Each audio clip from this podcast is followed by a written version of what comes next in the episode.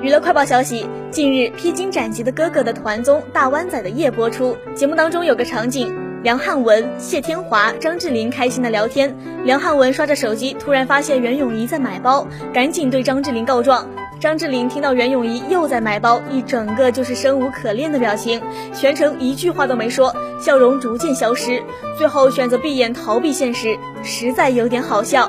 袁咏仪热爱买包是出了名的，以至于网友们经常开玩笑，张智霖表面上是在工作，实际是在为哪个奢侈包品牌打工。不过这也说明张智霖很宠袁咏仪，所以才会肆无忌惮的让爱妻买包吧。